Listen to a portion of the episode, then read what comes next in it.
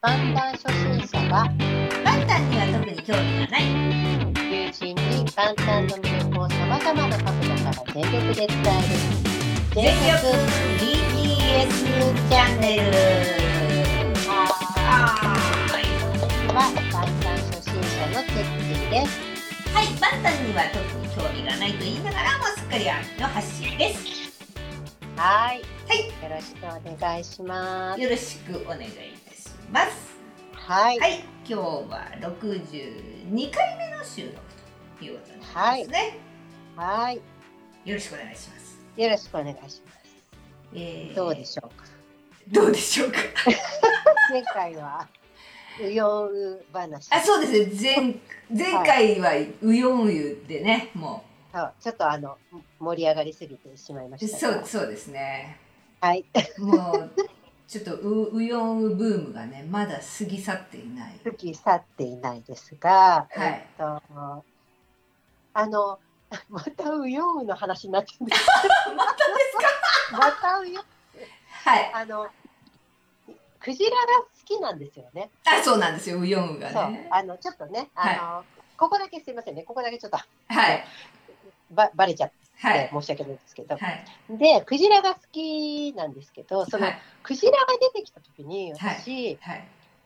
なんかあもしかしてって思って、うんうん。そのクジラの、まあ、BTS の歌の中でああるよね。そうそうあるよねクジあラるあるのあるある。話、クジラの話ってなんだろう、あの 52Hz のクジラの、うんうんうんうん。ねだ。からなんかそういうなんていうのあのちょっと関係してくるのかと思ったら特に関係なかった。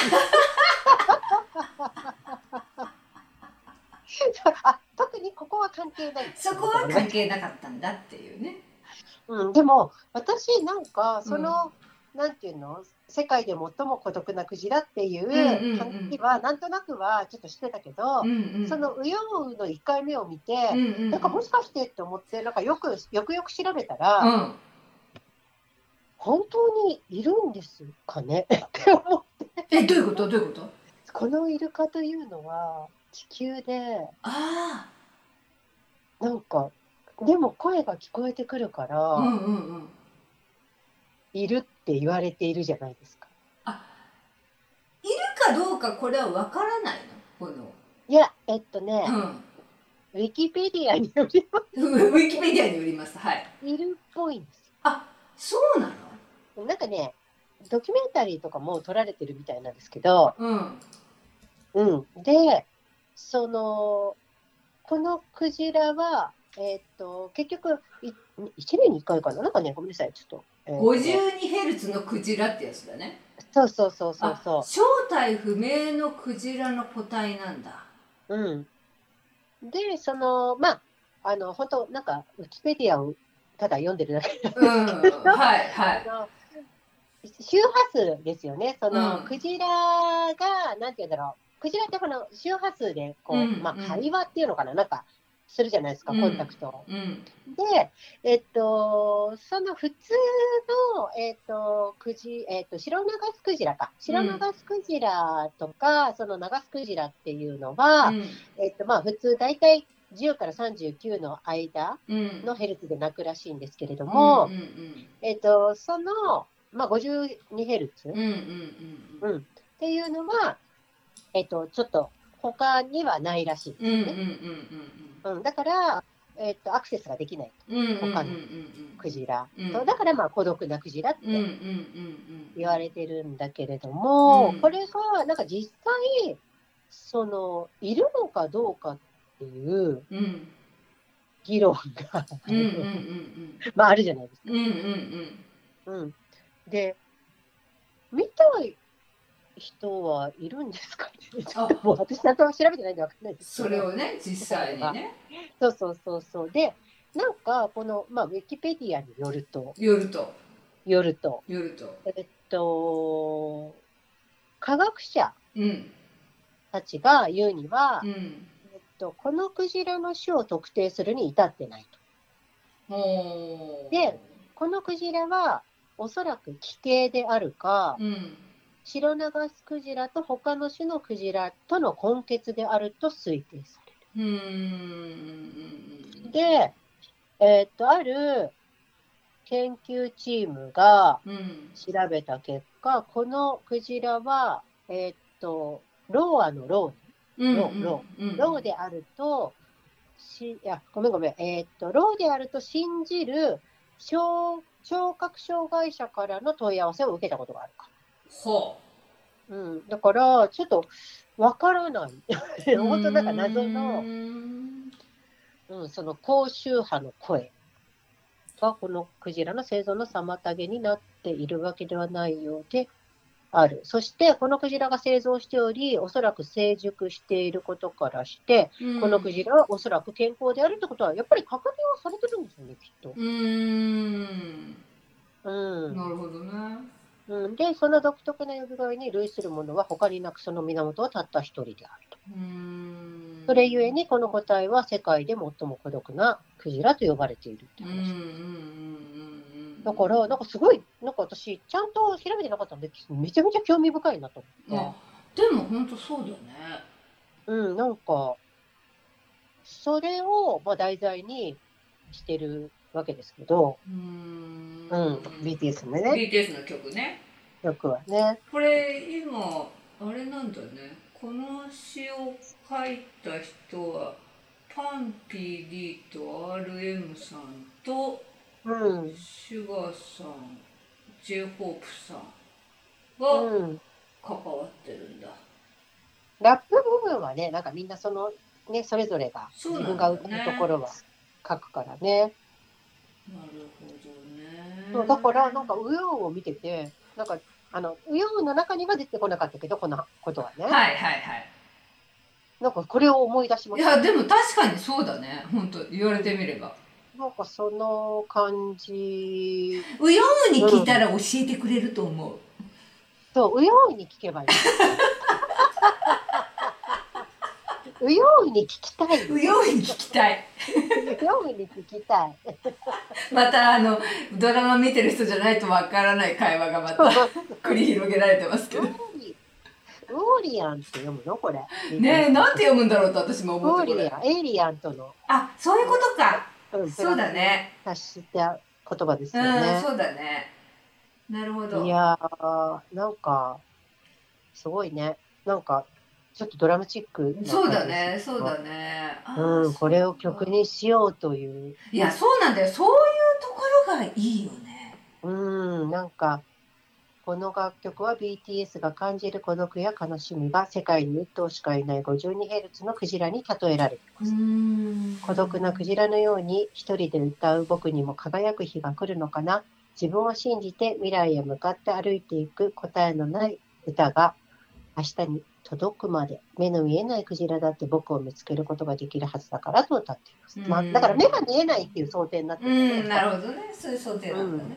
うん。うんなんかね、すごいいろいろなところからインスピレーションを本当だね得て、本当なんか聡明な、なんかね、方々ですね、本当。本当ですねでもなんか本当にあのウヨンウに出てくる映像とかも本当に素晴らしいですよね。もう本当なんか、本当違和感がないですよねね。いや本当に美しい。いや本当に美しいですね。うん。また素晴らしい。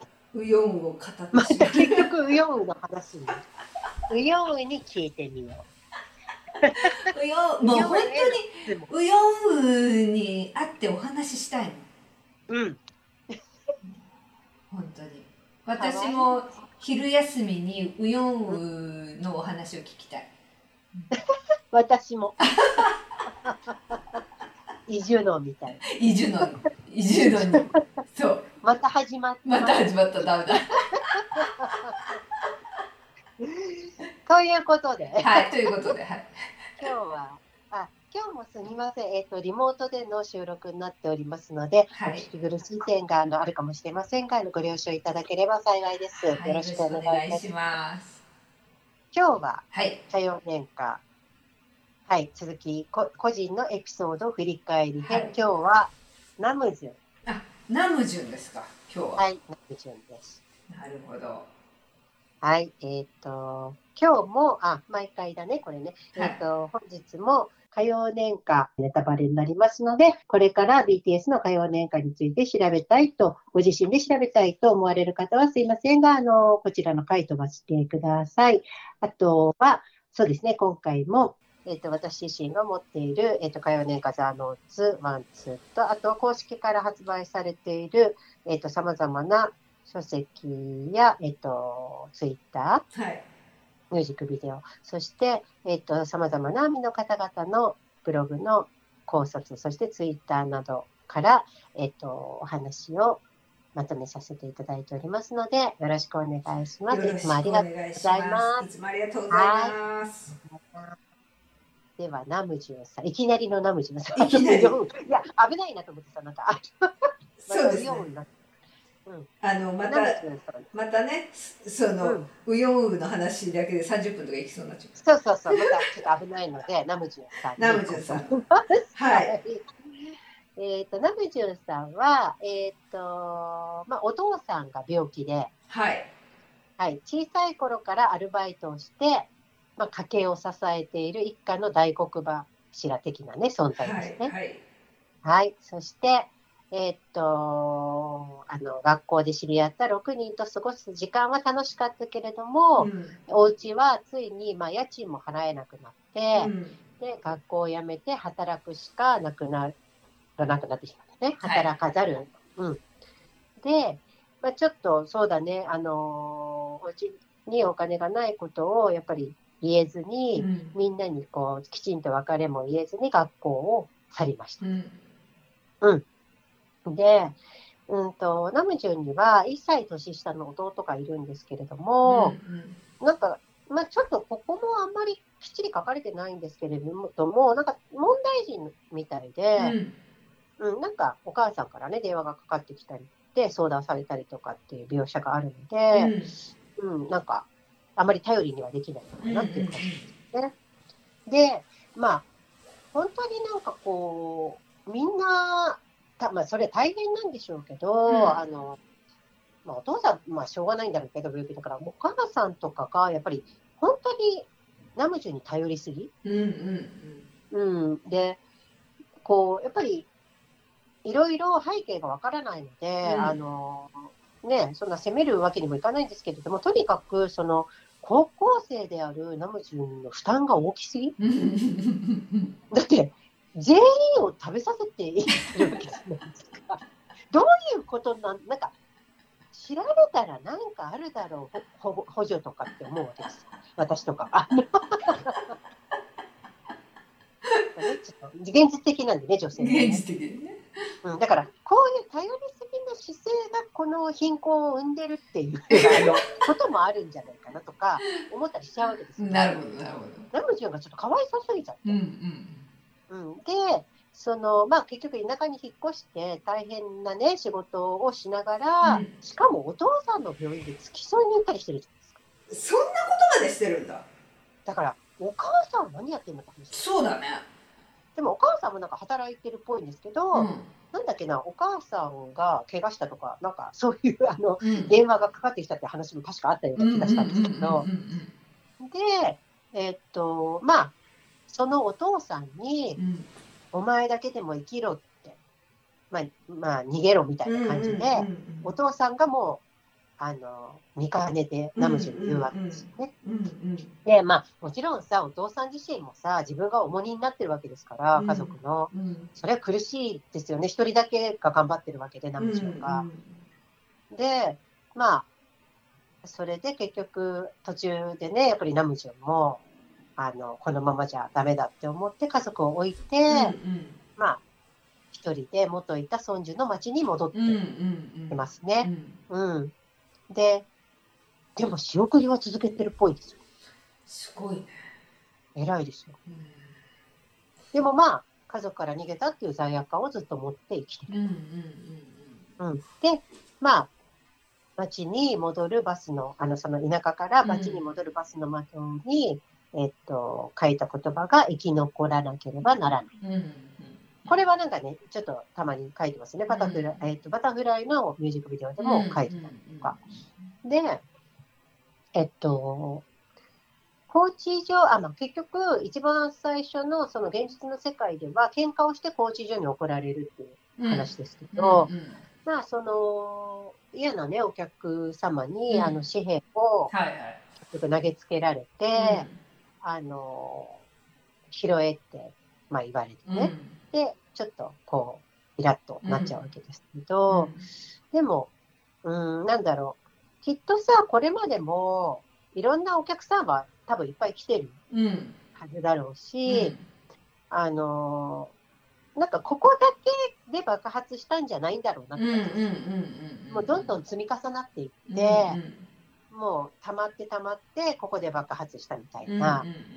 で、これね、なんか、BU ストーリーのゲームの方でももう相当ひどくって扱いが、え何？ナムジュに対する？ナムジュンに対する扱いが。お客さんがお客さんあの、えっ、とね、お客さんじゃなくてね、うん。なんか、本が好きだから、ナムジュンは、すごく節約して、やっとね、貯めたお金で本を買いに行ったわけ。は書店に。うん。そしたら、やっぱりほら、格好とかもちょっとさ、買えないから汚いじゃん、うんちょっとこううんうん服とかうんも。で、なんかちょっと書店の人とかに怪しげに見られて、うん。ちゃんとお金あるのに万引き扱いされたりとか、そういう描写があるんですよね。うんだから、やっぱそういうのが溜まっていったんだろうね、きっとね。うん、で、その、これ、即人が、えっ、と、結局介入して喧嘩を止めるんだけれども、うんうん。あの、まあ、これね、あの、ゲームの方で結構ここ苦戦するんですよ。ねどう苦戦するの？あのね、うん。なんかさ、一見喧嘩を止めるのってさ、うん。難易度が低そうに見えるじゃん、うんうん。他から、うん。他と比べると。うんでも、ゲームの中では、うん。なんかとにかく苦戦して、うん。なかなか助けられないのね。うんうん。で、なんでかっていうと、うん。その、なんて言うんだろう、介入されたことでプライドが傷つくわけ。ああうん。で、しかも、あの、即人の立場っていうのが、やっぱ裕福なお家のお坊ちゃまじゃない。うんうんうん。だから、なんかそういうのも多分、うんあるみたいで、もうなんかこう、ナムジュンは、やっぱり自分はどんなに辛くても自分でなんとか頑張ってしてるわけだから、その分かりやすく助けられちゃうと、うんなんか惨めな思いをするんだよね。あうん。で、でもさ、ここがまたナムジュン、本当のなんかナムさんっぽいなと思ったんだけど、うんその、結局その場では助けてもらってありがとうございますと言ううんうんうん。の。でも、実は心を閉ざすだから、これが結構何回もゲームで繰り返される。うんうん。うん。で、うんと、そのゲームの中では、ちょっとすみません、ネタバレになりますけど、うん。その、お父さんの、ナムジュンのお父さんの医療費を、ちょっとこっそり即時が立て替えてあげようとして、うん。なんかバッドエンドになったりとか、うんうんうんだから、即時はもうさ、その自分ちの大変なことを電話一本とかでうん解決できちゃうわけうんですね。だから、それがやっぱり結構きつい。うんなるほどね。うん。なんかね、それはさ、なんか、理不尽なんだけど、でも即時のせいじゃないんだけどさ。うんでも、なんか結局、下もだって、うんお客さんが地面に落とした紙幣を即時が無言で拾うっていう、うん。あの、行動で、うん。あの、まあ、セーフになったっていう話ですけど。うん。で、えっと、ナムジュンとテヒョンですね、あの、うん。テヒョンとの関係だけれども、えっと、学生の頃からナムジュンはテヒョンに慕われていて、よく、まあ、一緒にいた。うん。で、ソクジンが、あの、アジトで、えっと、校長に告げ口しているのを目撃した時も、この二人は一緒だ。でも、その時ナムジュンは、ヒョンには何か理由があるはずだって言って、まあ、テヒョンが、えっと、ちょっとこう、動揺したのを、あの、もう黙認うんしよう。うん。うん、感じになって、まあ、ナムジュンヒョンが言うんだったら、うん。な。で、えっと、まあ、卒業してからナムジュンが町に戻ってきて、再会してからも、うん。よくテヒョンはナムジュンのコンテナに泊まりに来てますうんね。うん。で、まあ、その悪夢にうなされてたりとかさ、うんあとは、その体に、テヒの体に虐待を受けた跡があることもナムジュンは知ってる。うんうんでも、ナムジュンの性格上というか、まあ、うん、なんだろう。自分には何もしてあげられないっていう多分思いうんから、無理に聞き出すこともなく、ひたすら、そのなんかこう、うん見守る兄貴みたいなさ、うん感じであり続けようとして、あまりこう、介入しないようにしてた。うんで、えっ、と、その田舎にいた頃に宅配のまあバイトをしてたわけですけど、なんとなくその時にテヒョンに似ていると思っていた、えっ、と、ジョンフンだっけ？ジョンフン。が、まあ、いまいましたが、うん。あの大雪の日うんに、うん。まあ、バイクでスリップして亡くなうんりました。で、えっ、と、まあ、これも自分のせいなんじゃないうんかと、うんナムジュはずっと思ってるわけで、ん。それで、あの、まあ、実際本物のテヒョンと親しくしながらも、なんとなくどこか後ろめたさの、ね、うん。ようなものを感じていたのかもしれません。うん。で、えっ、と、まあ、海、まあ、何回もループしてますが、あるループでは、えっ、と、みんなで海に行った後、うん即時も含めて、そのテヒョンもナムジュンも、なんか3人が気まずくなっていたけれども、うん。えっと、また別の成功のルートでは、ナムジュンが自分の田舎にテヒョンを連れていくうん。ね、シーンがありますね。うんそして、えっと、これはお話ししていると思いますが、結局、ナムジュンの家族には会わないんだけれども、あの時、ジョンフン君が亡くなった場所をテヒョンと一緒に訪れる。うんうんその時にテヒョンが、えっと、ヒョン、僕たち死なないようにしようってうん。言って、で、その言葉を受けて、あの、ラストのさ、成功ルートのラストでコンテナの火事、うんからうん。生還した時にね、ナムジュンが。うん、心配して連絡してきたテヒョンに死なないって言ったじゃないかって返すんですよね。うんうんうんうん。で、えっと、まあ、ちょこれはあるアミの方のちょっとブログですが、うん。あの、その結局、ジミン補足の2う人、ん。えっと、ユンギ、グクの2う人、ん。で、一見、ナムジュン、テヒョンと思いがちなんですけど、はい。これが実は、ソクジン、ナムジュン、テヒョンはの3人が助け合わなければいけなかったんではないかって予想しているアミの方がうーん。うん、だから、最初、即人がナムジュンを助ける。うん。で、ナムジュンはテヒョンを助ける。あの、一緒にいろいろこう、うんなんていうあそうだね。看板をつけに行くでしょ？うん。うん悪夢をちゃんと信じて。うん。そして、テヒョンが最後、即時を助けるわけじゃないですか。テヒョンが即時。ああそうか。うん、結局、なんかほら、うん。テヒョン、記憶をなくしてるんじゃないのそうだねそうとか。だね。うん。ううん。だから、この3人がうまくあの関わることができたことによって、魂の地図を見つけたループに行けたんじゃうーんなるほど。うん。で、えーっと、結局、その、最後のコンテナの火事がなになった時も、えーっと、外側から協力して鉄格子を外して、ナムジュンの手を掴んで引っ張り出したのは即時。うんで、テヒョンは即時に、まあ、言ったように、まあ、何？記憶を取り戻す手助けをした。うんうんうん。だからやっぱ、なんかこの3人がのやりとりっていうのも、かなり重要だったんじゃないかって書かれてる方なんです。うんなるほどねうんう。んで、えーっと、そうですね。でね、えーっと、これもその同じ方が書かれてるんですが、その中でナムジュンがテヒョンに何をしたかが分かりにくかったと思いますが、実はかなり重要だったと思いますと。うんテヒョンはナムジュンの田舎から帰ってきた後、うん彼に悪夢の内容を打ち明けます。うん普通に聞けば信じがたいことなんですが、ナムジュンはテヒョンと一緒に夢で即人がいたという場所を現実の世界で探すことにするんです。うん。今これちょっとお話ね、さっきしたことだけれどうんも、やっぱりそのリアリストであるはずの、えー、とナムジュンうん。が忙しいバイトの合間を縫って、一緒に街中を駆け回って探してくれたっていうのは悪夢にもう苦しみ続けていたテヒョンがすごく救われた。うんで結局そうして夢で見た夜景の看板をあの頼りにして着いたところが即人の父の事務所。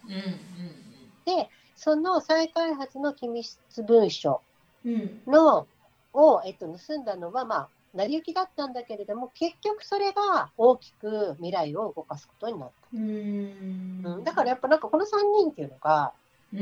うん、すごくじゅ、またこの3人で助け合うっていうのが重要だった。うん。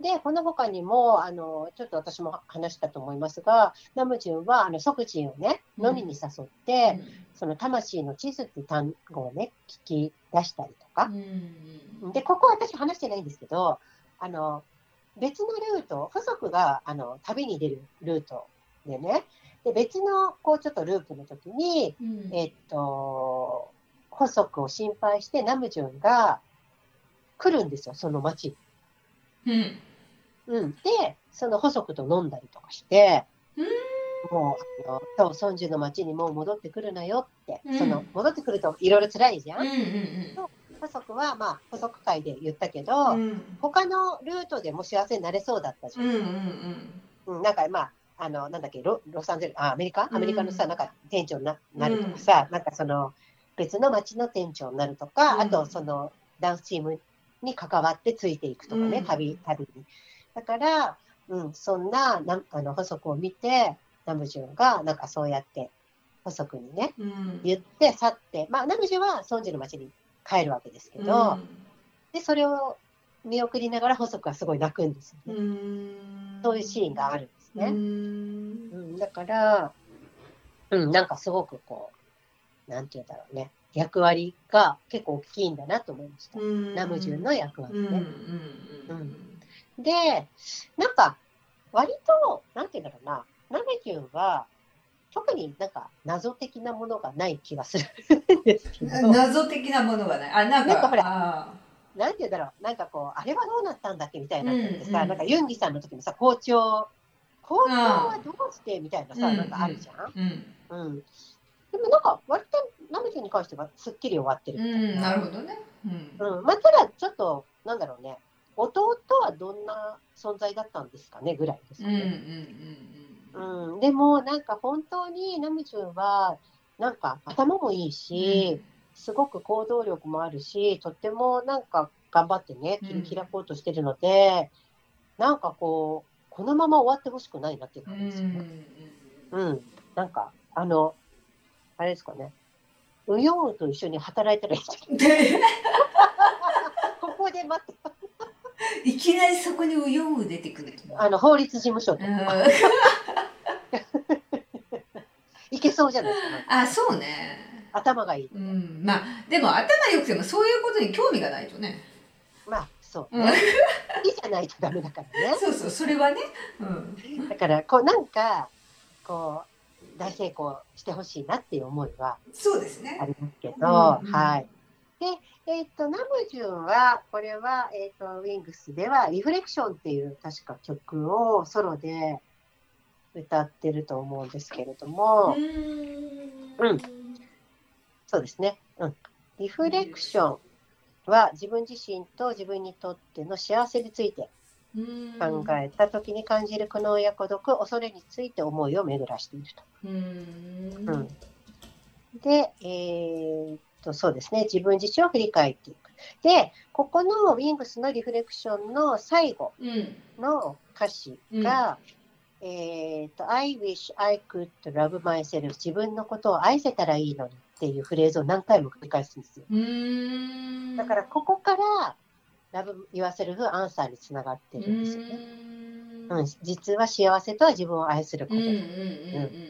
で、これは、えっ、と、Love Myself, Love Yourself, あ、違う違う違う、えっ、と、Love Yourself, Speak Yourself か。うんうん、ツアうんーのファイナルの、えっ、と、ソウル公演だで、えっ、と、確かソウル公演、最後の公演だったと思うんで、そうですね、ソウル公演ですね。で、ナムジュンさんが、あの、RM さんが、うん。えっ、と、コメントのところで、うん。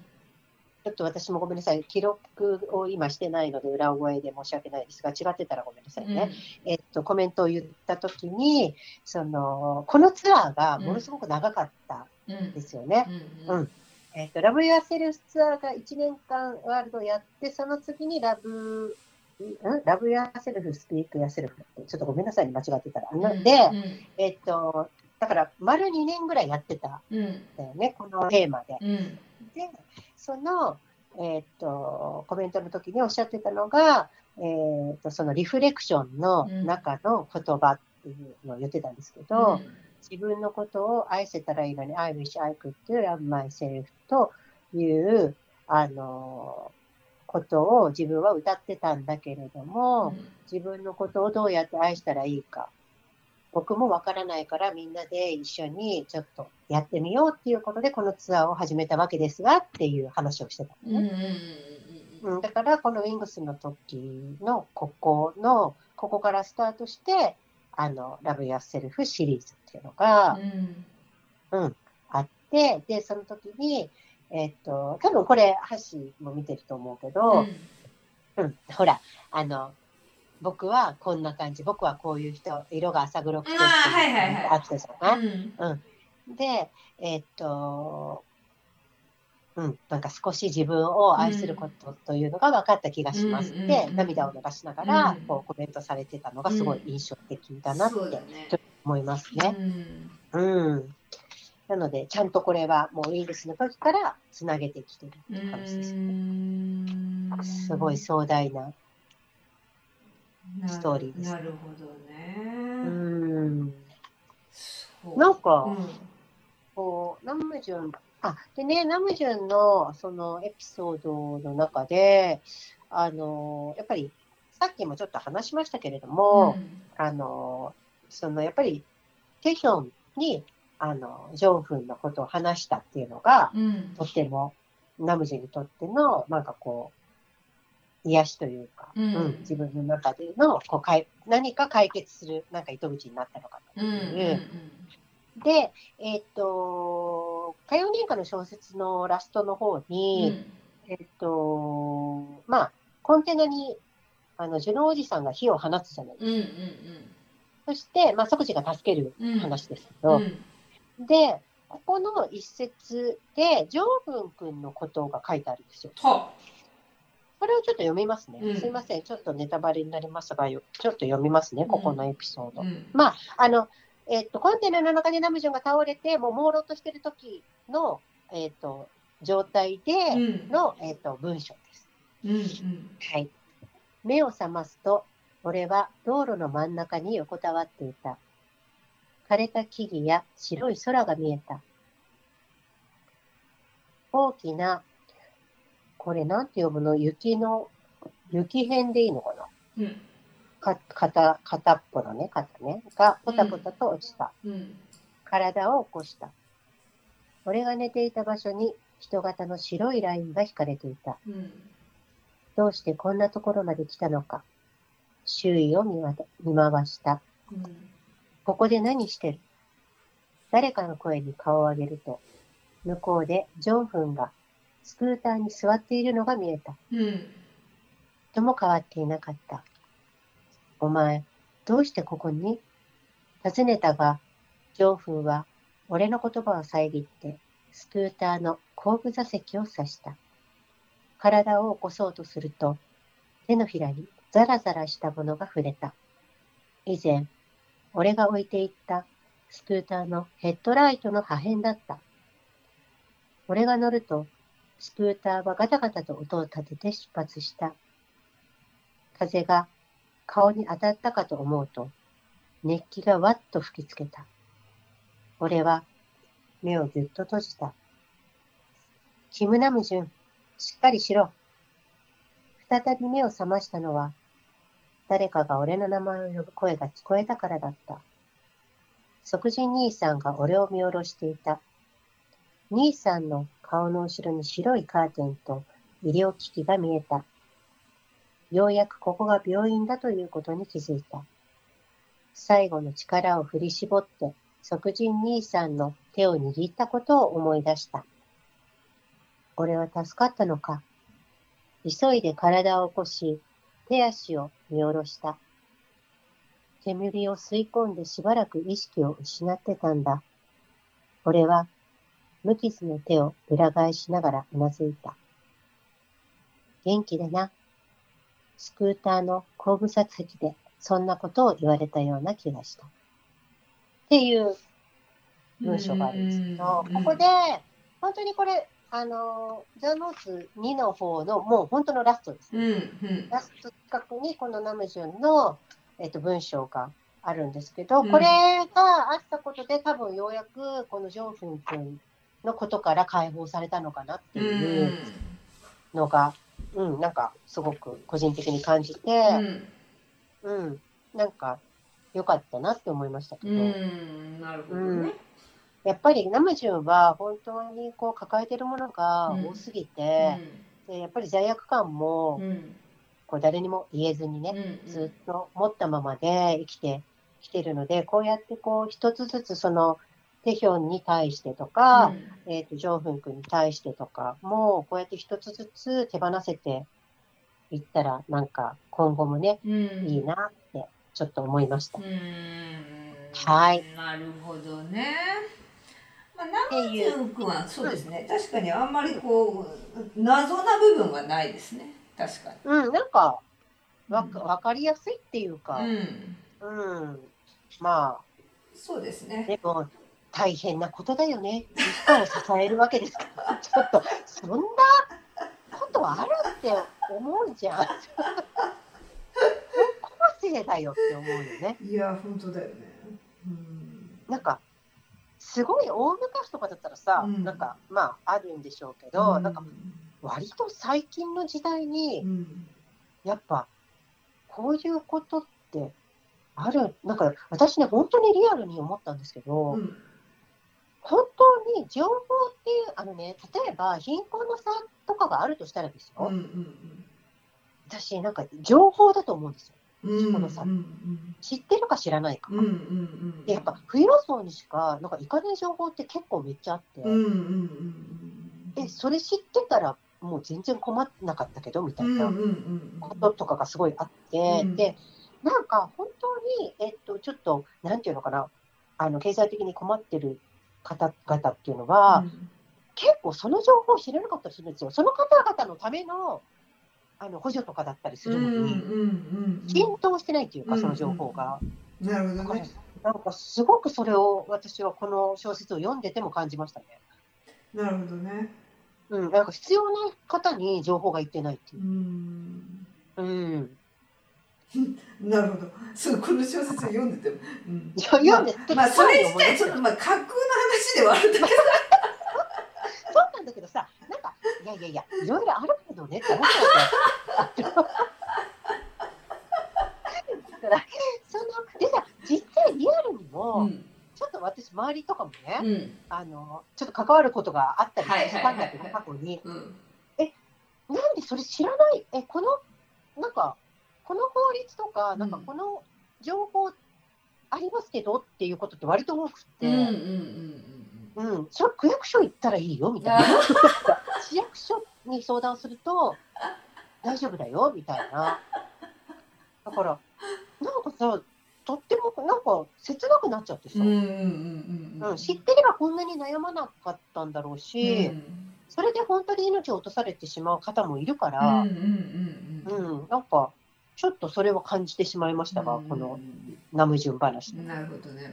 なるほうど。ねん、結局、やっぱり一番力の弱いその子供とかがこんなに悩んじゃったりするわけで、いやなんかね私ね本当ツッキーの話聞いてるとねうん、ツッキーがうん、そのお話を架空の話だっていうことを分かりつつまるで実際のことかのようにこうね、こうなんかこうそこの境界がなくなる瞬間が時々あるんだよね。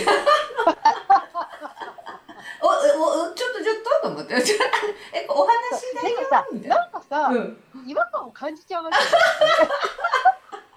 でも、うようは感じる。あウヨンはね感じなかった。よくできてた。あれはよくできてた。あの話は本当によくできた。うんだから、やっぱなんか、別にその会話人とかどうとかじゃなくて、うんうんなんか、こう、そこに救いはあるよっていう。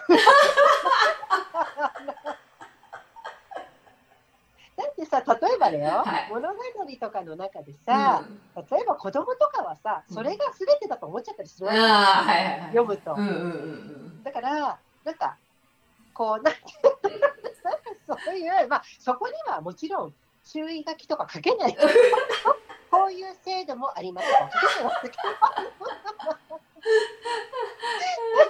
ななるほどね。そうそうそういう制度もあることをちゃんとなんか分かるようにしてほしいなって思っちゃう。なるほどね。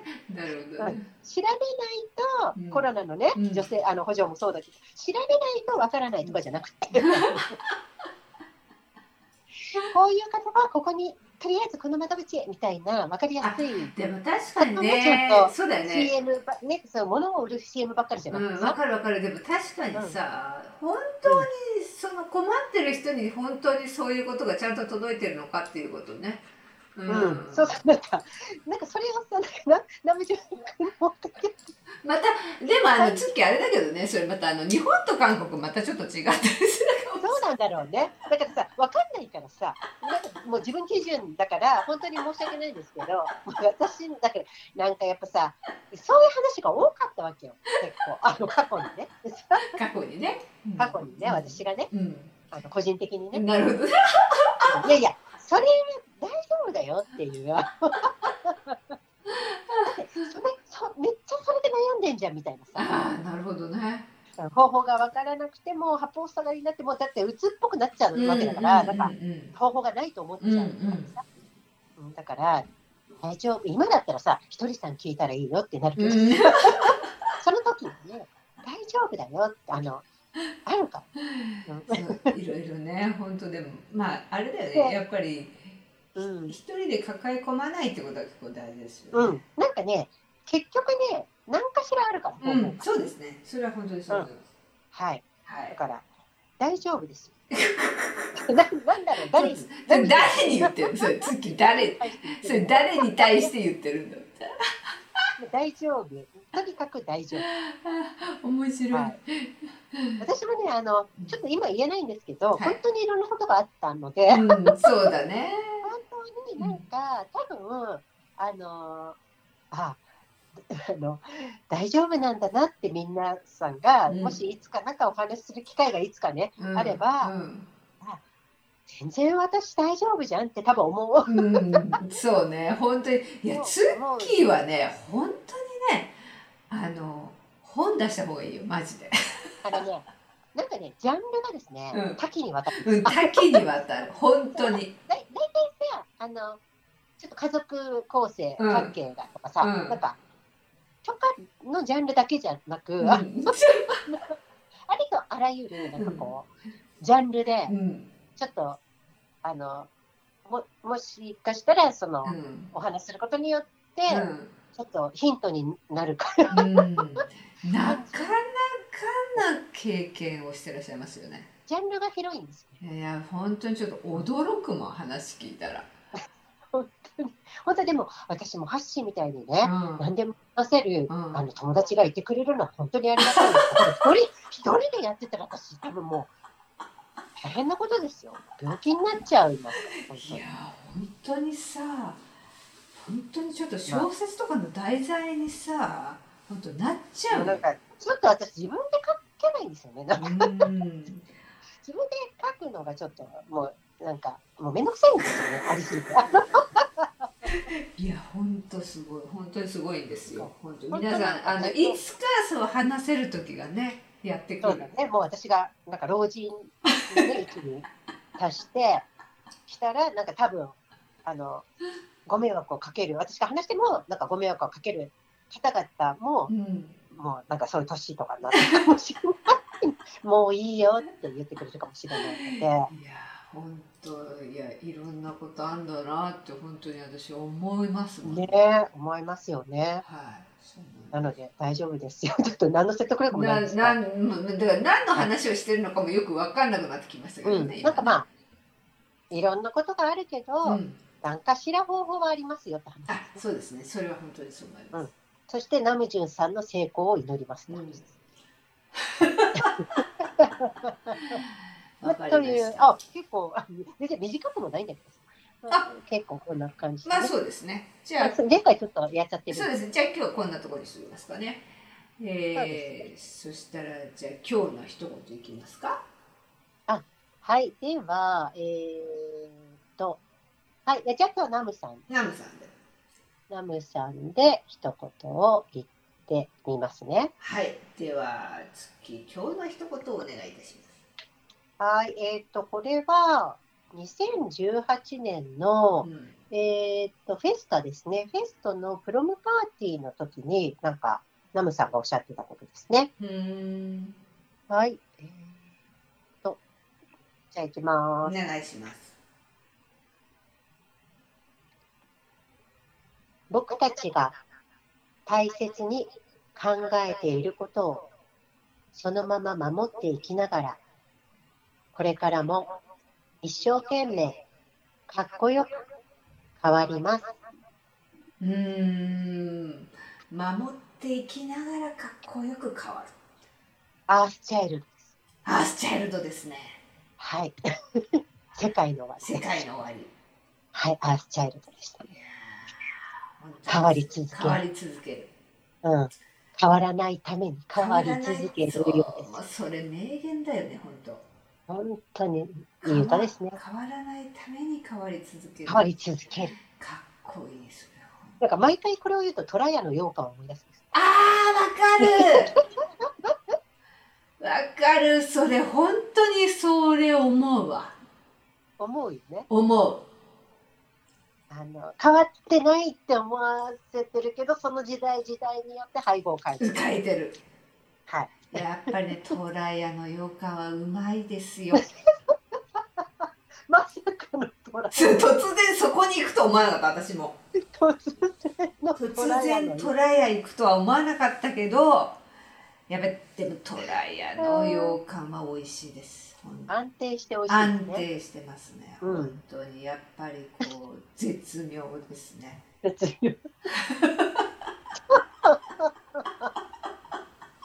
なんでトラヤの話？ああ、面白い。変わりないために変わり続ける。変わり続ける。すごいね。もう本当にそれ、ね。本当にそうなんだろうなと。思いますね。もうかっこいいね。それ本当かかっっこいい。ね。さすがですね、やっぱりね。さすがですね。さすがのナムさん。それはでもナムさん、まあ、まあ。それはまあ、ナムさんではあり、あの世界の終わりです。元ラップモンスタ そうですね、ラップモンスターですね。ー。はい。ありがとうございます。じゃあ、次は、アミからの一言にしますか？はい。えっ、と、どっちにしようかな。じゃあ、えっ、と、これも、あの、会食後に、うん。万端会食の後に、あの、ちょっと見つけたツイートなんですけど。はい。じゃあ次、アミの一言お願いします。はい。では、万端会食後のツイッターで見つけた一言です。はい。はい。会食を見て、アミは分かってくれるとてて、うん。自分の意見を言い過ぎたというナムに、そんなことはないと否定するジミン。うんうん。ナムが泣けば必ず号泣するグク。うん一番気持ちがわかり、笑い泣きするユンギ。うん。親友のためにソロのトップバッターを決めたホビ。うん。コップにエビを入れる即時。この夫人、完璧、大好きだ。はい。いやー、素晴らしいですね、それ本当。いや、ほんと、そう。ほんとそう。本当そうだったね。ほんとそうん。う。うん。なんかこう、いいですね。いやー、すごいあれ、よかったよね。よかった。なんか、本当になんだろうね、人柄がさ、うんなんか出てるというかう、ん。それぞれのねそ、れぞれのね。うん、素晴らしい人たちだなと思いましいや、本当にね、素敵でた。なんすよ、か隠さずにね、言ってくれて。そうそうそうそう、本当うね。ん、いや、いいですよね、本当に。いいですねう。んなんか、ほっこりするね。うん。うん。いやー、やっぱり。いやいや、やっぱりこう、やっぱり7人揃って見れるのが嬉しいな、今度。やっぱりそう、やっぱりそうだよね。うん。うん。それがいい。うん。そうだね。なんなんだろうね。うん。うん。なんかやっぱ楽しそうなんだよな、そのそうだ7人ね。のうん。うん。そうそうそうそう。7人が。うん。うん。そうなんだよね。うんいいですね。そうですね。なんか。あのね、はいちょっと全然 短くないけど、うん割とちょっとすぐ終わったので、ちょっとそういえば思い出したことを言って。あ、どうぞお願いします。あの私、おそ松さんがすごい好き。あ、言ってたね、おそ松さん好き。そうそう。あの、おそ松さんってたまに映画をやるんですよ。うん。で、アニメでね、まあ、一番最近、あ、一番最近のアニメで、その一個前が、えっ、と、スノーマンがうんうんうん実写化したやつがありまあ、すけど、それすごいで良かったっすだよね。あ、そうそう、私面白かったんですけど、で、その前だったと思うんですけど、ちょっとでも、これ結構前かな、2年ぐらい前なのかな。うん。えっと、映画のおそ松さんっていうアニメの映画をやったんですよ。映画のおそ松さんっていうタイトルなの？っていうタイトル。え、という名のな、何？え、え映画？映画。の映画のおそ松さんっていうタイトルの映画。タイトルの映画。はで、えっと、まあ、その前にも、うんその映画はやったことはあるんだけどね、うんあの、うんうんおそ松さうんんで。で、その、まあ、えっと、その前にやった、えっと、映画館でやったおそ松さんは、まあ、いつも通り、うんなんかこうわ、わちゃわちゃしてる。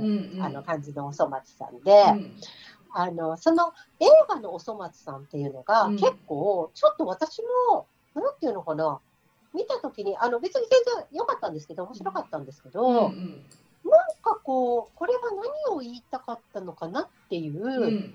ちょっと不思議な、あの、感じ。の、なんか印象があって、あ、うん2019年3月15日公開って書いてあるので、うんうん、結構前ですうん。うんね。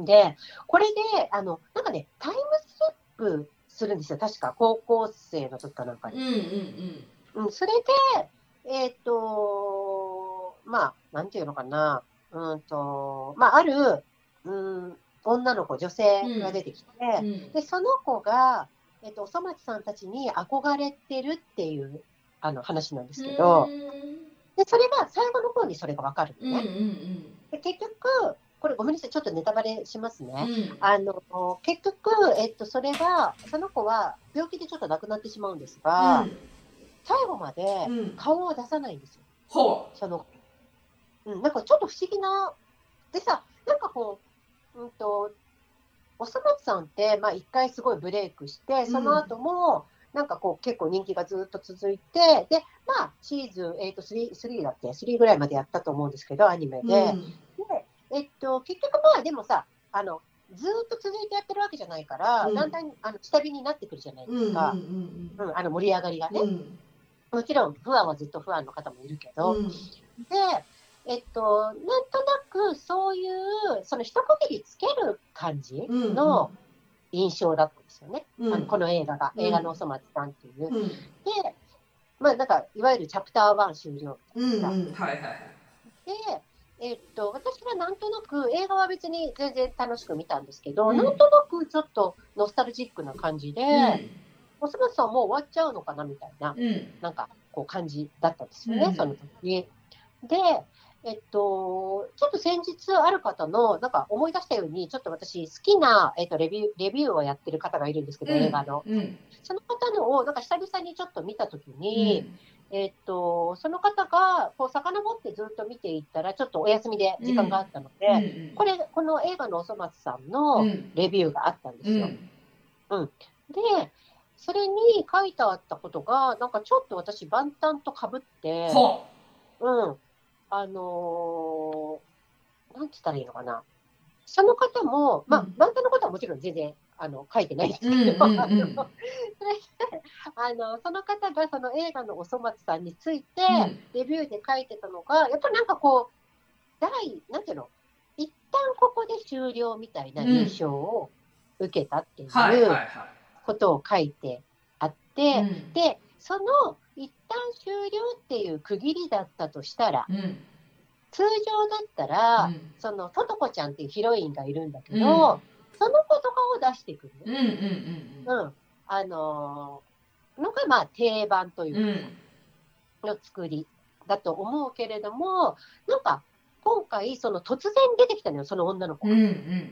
うん、アニメシリーズでも全然出てきたことなくうんて、突然その子が出てきたのね。うん。で、だからさ、ちょっと私たちも結構違和感だった。うん。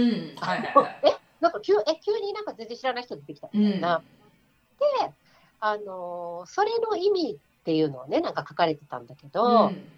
えっと、なんて言うんだろう、結局、あの、まあ、高橋っていう女の子なんだけどね、うん。オリジナ映画オリジナルの高橋のぞみちゃんっていうキャラクターなんだけれども、えっと、結局この映画で描きたかったことってね、うん。このおそ松チームが、スタッフが、うん。えっと、不安への感謝。はあだっはたんじゃないか。で、この高橋のぞみちゃんっていうのあは、その、不安のもう代表、うん観客の代理人、不安のそう、えっと、象徴。うんうん。だから、えっと、この作品は高橋のぞみのキャラクター性を描けなかったんじゃなくて、あえて描かなかったんじゃないうんなるほどなるほど。うん。だから、本当にこう、今まで支えてくれてありがとうっていう、うん不安へのなんか思い。うん。うん。で、一旦ここでちょっと、あの、終了というか、うん。総決算的うな、ん。あの、ことの意味として、不安への感謝で、この映画を作ったんじゃないかっていう話が書いてあった。それで私は万端会食を思い出した。うん。なるほど。別にわざわざ公開する必要ってあったのかってうんうん話で、うんうん。なんか、でも兄に僕たちこういう思いだなんだよって、うん。不安に言いたかったうんじゃないかって私の勝手なあれですよ、うんあのうん。個人的なうん。意見ですけど、そのためだけにあれが公開されてると私は思ったので、なんかすごく一緒の感じがしちゃって、うん。うん。なんかね、ちょっといつものおそ松さんっぽくなかったんですよね。この映画が。なんかうん、で、そのキャラクターが本当になんかか顔もちゃんと映ってないし、うん、なんか、こう、本当におそ松さんたちがわちゃわちゃしてるのに、ただただ憧れる女の子っていう感じだねへえだから、なんかすごいさ、かぶっちゃって。なるほどね。うん、だから、なんかこの方が、あの、レビュアーの方が書いてあるけれども、なんか、なんていうのかな、あの、この、えっと、映画のレビューを僕はだからできん、なんていうの、評価はできない。うんうんうんこれを評価できるのはもう不安しかいない。うんあうん、で、その、ポスターにねう、ん宣伝ポスターに、えっと、どんな思い出も全部宝物っていうことが書いてあるうんのね。だからこれもちょっと今までのおそ松さんとはちょっと違う感じなんですよ。あのイラストの感じもタッチも。だから、その、まあ、おそ松さんのね、ご存知の方多いと思うけど、1回目のさ、うん。放送っていうのはね、テレビで、うん。ちょっともう、あれ、放送できないってことで、えそんな感じなの？うん。あれはどこにでも、なんかまあ、ちょっと違法のね、あの手段をすれば見れると思うんですけど、うん。あの、D- DVD 集とかにももう削除されてて、あの収まってないわけですよ。そうなんだ。うん、あのちょっとあるあの、まあ、ところのアニメのパロディをやってるんですけど、でも、やっぱりあれをめっちゃよくぞここまでなんかやってくれたみたいな、すごい評価してる人とかもめっちゃいて、そのギャグアニメとしてうんね。で、その、やっぱり論争を巻き起こしたそのギャグアニメとしても、女性向けの作品としても愛してくれた不安とか、うんうん。その黒歴史も全部含めて全てを、なんかこう、肯定してるっていう意味なんじゃないかみたいな。うん、だから、と、なんか今までありがとうっていう意図。うんうんうんうんうんうん。で、今ってやっぱり、その、なかなかギャグアニメってさ、うんうんちょっと難しいじゃない、やっぱり。うんうんうんうん。だから、うん、なんか、そういうものを愛してくれた人への、うんなんかこう、なんていうの、赤塚ファミリーからのお礼。あああとは、その、ムツゴのたちの日常は、このおそ松さんたちの日常はずっと続くんだけれども、うんもしかしたら、作品自体はここで終わってしまうかもしれないし、うん。で、もしかしたら、いっぱい、まあ、万端もそうだけど、うん。いろんなタイミングで不安は卒業する。タイミングがあるじゃない。うんだから、うんそれをもう全部ひっくるめて、すべてを覚悟して、すべての感謝を述べる。っていう映画だったんじゃないかって書かれてるって、なんか、なんかすごく万端会食のことを私は思い出して、で、この方も書いてるんですけれども、確かにこれ会場で終わった後泣いてる方がすごいいたんですよ。えそうなんだ。うん。だから、なんかやっぱり伝わってる。やっぱ女性がすごく多いんだけれどもね、そのうんうん。なんかきっと伝わったものが多分あったんだろうなって思ってうん。ちょっと今突然お話ししてみました。なるほど。私全然おそ松さんは見たことがちょっとないので。私はなんかもう本当におそ松さん好きで、そうなんだね。そう本当に大好きで。なんか本当下品だしなんかしょうもないんだけど、うやっぱ赤塚先生すごいって思っちゃう。いや赤塚先生天才はすぎる。赤塚不二夫さんは本当すごいですよねでなんかほらこれ自体はさおそ松さん自体はさ、うん。まあ、別の方が作ってるわけだけど、うん。なんかおそ松くんをね、うんうん。あの題材にして、はいはい。でもなんかところどころに赤塚先生のその似顔絵の,、うん。あの肖像画とか飾ってあったりするのがあるよね。あーなるほどそうだねからすごくそういうのがなんかリスペクトして作っているのを感じて、うんやっぱりシリーズ1とかはやっぱもう傑作だったなと思います。そうなん。だうん、へえ素晴らしいとう。んなるほど、ね、もしよかったらえそれって見れ見れるの？えーっと、どっかで多分、見れ、あ、うん、1話以外、あ一覧以外は見え1る話以外は、1話はですね、ちょっとあんま大きい声で言えないですけど、なんか多分、なんか、なんかの方法で探せば、なるほど。分かった、うん、なので、ああの、一応、私、あの、1話は入ってないんですけど、私 DVD は全部持ってえるマジで？うん、もしよかったら今度あおあ貸します分かった。はいあ全部っていうか、ごめん、シリーズ1と2しかない。あそうなんだ。ブルーレイはあるので、マジですか。すごいね、なんかもうすごい個人的なあのオタクの意見ですけど、あのちょっとすごい通ずる感じの分かった。了グ解アンに向けての作品。もうそれそこだけでに注力して作ってるすごく勇気のあるあのすごいね。もの。この万端会食もよく公開したと思ったから私。うん。っていうこことは熱く語らせていただいて本日もあありがとうごいざいます。とこのおそ松さんが最後に来るとは思ってなかったですね。私そうですね。はいで今メモを見つけました。映画のおそ松さんと万端会食っていうメモ。ちょっとあのなんか時間が尺が余った時用のメモってささすがですね。ていういやさすが月すごいです。なので。ありがとうござはいい、ます。次回はね、また、はいあ、そうか、なんか今更ですけど、うん二、人、二人一気に行くっていうこともできたんです。あの、そうすっかり忘れてますそうですね。そうですね。でまあじ次回次回はどどなたさん次回、あの、テヒョン、テヒョン編、当て表編ですね。テヒョン編で承知いたしましいきますね。た。ありがとうございます。という感じで、はい、あの、本日も。ちょっとね長時間聞いていただいてありがとうございます。ありがとうございました。はい。はい。はえー、とまた来週ね。はい。はい、来週もね幸せにお過ごしください。はい、幸せにお過ごしください。はい、ありがとうございます。